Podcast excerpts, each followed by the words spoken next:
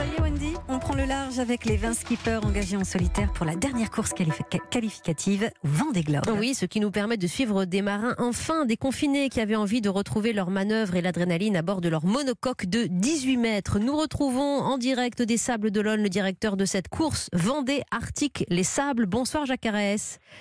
Bonsoir à vous. Les Sables d'Olonne, l'Islande, les Açores, un retour aux sables, c'est la première fois que ce parcours existe. On est bien d'accord Jacques Carès?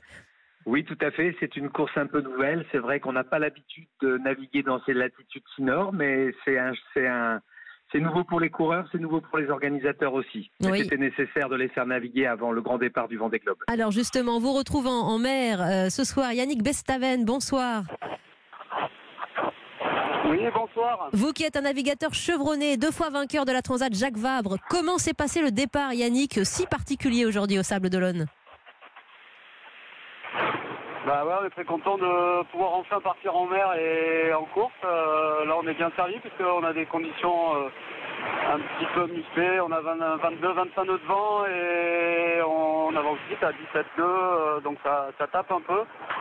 C'est une sacrée mise en jambe, voilà, et on va être on va être euh, bientôt dans des, pressions un peu plus fortes, donc euh, voilà, il va falloir s'amariner très vite. Oui, euh, Yannick, merci vraiment d'être avec nous, à la fois pour témoigner de ces, de ces premières conditions au large des Sables d'Olonne. Pas de village départ, pas de rassemblement de bateaux, Jacques Carès, pas de public, ça c'est très particulier quand même pour les marins qui en ont l'habitude. Ah bah tout à fait, c'est une mise en place complètement particulière qui s'est adaptée aux, aux nécessités sanitaires. Donc les bateaux sont partis 24 heures avant le départ en déjà après un test Covid et donc tous les marins euh, sont sainement euh, sur l'eau 24 heures avant et c'est vrai qu'on a fait un très beau départ devant les Sables d'Olonne à 15h30 cet après-midi. Oui, c'est-à-dire Yannick que vous vous avez euh, quitté votre port d'attache hier, vous avez donc passé la nuit en mer avant de rejoindre les Sables d'Olonne et de et de quitter la côte voilà cet après-midi. Oui, tout à fait.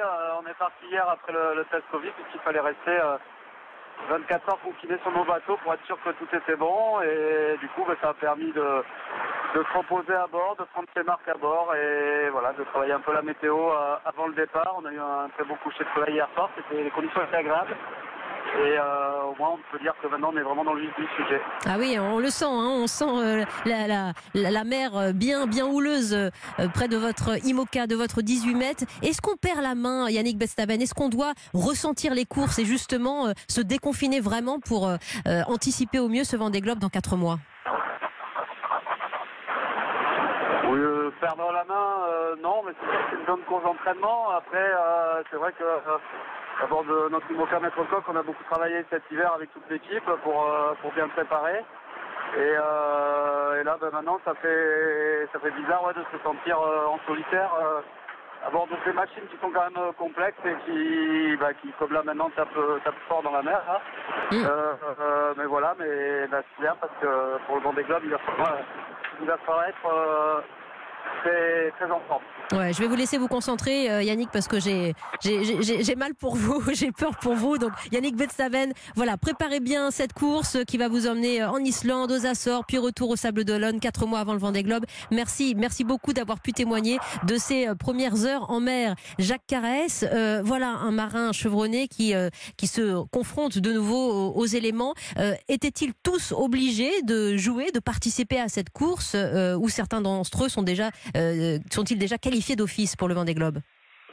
Oui, bien sûr, beaucoup d'entre eux sont déjà qualifiés, mais c'est vrai que cette course est aussi pour eux de se mettre euh, vraiment techniquement et sportivement dans, le match. Hein. Ils avaient besoin de naviguer après tout un hiver et surtout euh, deux mois de confinement et deux transats qui ont été annulés au printemps. Donc mhm. euh, cette course est vraiment une course de remplacement en quelque sorte, mais qui était très nécessaire pour la mise en place technique et sportive des marins. Et je pense que tous ceux qui vont la faire se sentiront encore plus forts euh, à la veille du Vendée Globe dans quatre mois. Oui, c'est une grande répétition générale en fait hein, pour cette course, le Vendée Globe qui a lieu tous les quatre ans. Donc il faut s'y préparer physiquement, psychologiquement.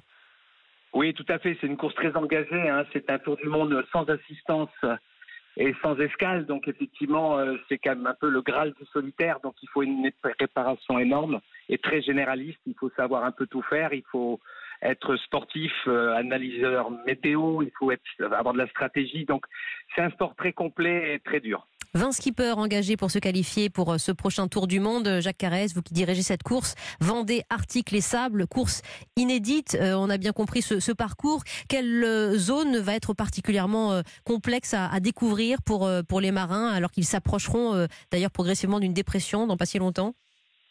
Oui, tout à fait. Il y a une dépression sur l'Irlande qui est assez, assez sévère malgré tout. Donc, pour eux, c'est une mise en place, c'est une stratégie à adopter par rapport à ce passage délicat mais c'est aussi des passages qu'ils rencontreront dans tout leur tour du monde. Donc euh, c'est c'est vraiment une mise en une mise en place et c'est vrai que le monter aussi nord euh, en latitude c'est pas très fréquent pour nos compétitions mais d'un autre côté psychologiquement ça les met aussi dans, dans pour préparer la suite euh, lorsqu'ils seront dans, dans l'océan Indien et dans le Pacifique Sud tout autour de l'Antarctique. Bien sûr, oui.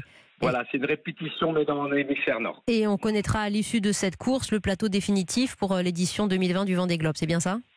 Complètement. On a 34 bateaux qui se, qui se présentent au Vendée Globe, donc on est en train de qualifier les, derniers coureurs qui n'ont pas encore eu l'occasion de faire leur qualification. Avec beaucoup de femmes d'ores et déjà euh, engagées, je pense notamment à Samantha Davis, à Clarisse Kramer. C'est une édition qui sera très féminine cette année oui, tout à fait. On a beaucoup, plusieurs femmes euh, donc, qui se présentent à cette course. C'est un plus. Et c'est vrai que ce sont des très grandes compétiteuses. Donc, euh, elles ont aussi tout à fait leur place dans cette course-là qui est, pas que physique, mais aussi très stratégique. Oui, avec euh, Yannick Bestaven, avec Jean Lecam, avec Alex Thompson. On rappelle le record de l'épreuve détenu euh, par Armel Lecléache, chaque RS. Oui, donc euh, le record de, l'épreuve, donc ça, varie beaucoup aussi. Les bateaux ont progressé énormément. Hein. Les bateaux aujourd'hui sont dotés de foils. Donc effectivement, les bateaux vont probablement gagner 4 4 à 5 jours par rapport au dernier, au dernier temps de référence. Merci Jacques Carès et voilà, merci de, suivre avec nous parce qu'on fera des points assez régulièrement sur Europe 1, cette course Vendée Arctique Les Sables. Et je remercie Corinne Boulou, passionnée de voile pour cette antenne qui nous a mis en relation. Merci beaucoup et bonne chance merci À vous. Merci, bonne soirée.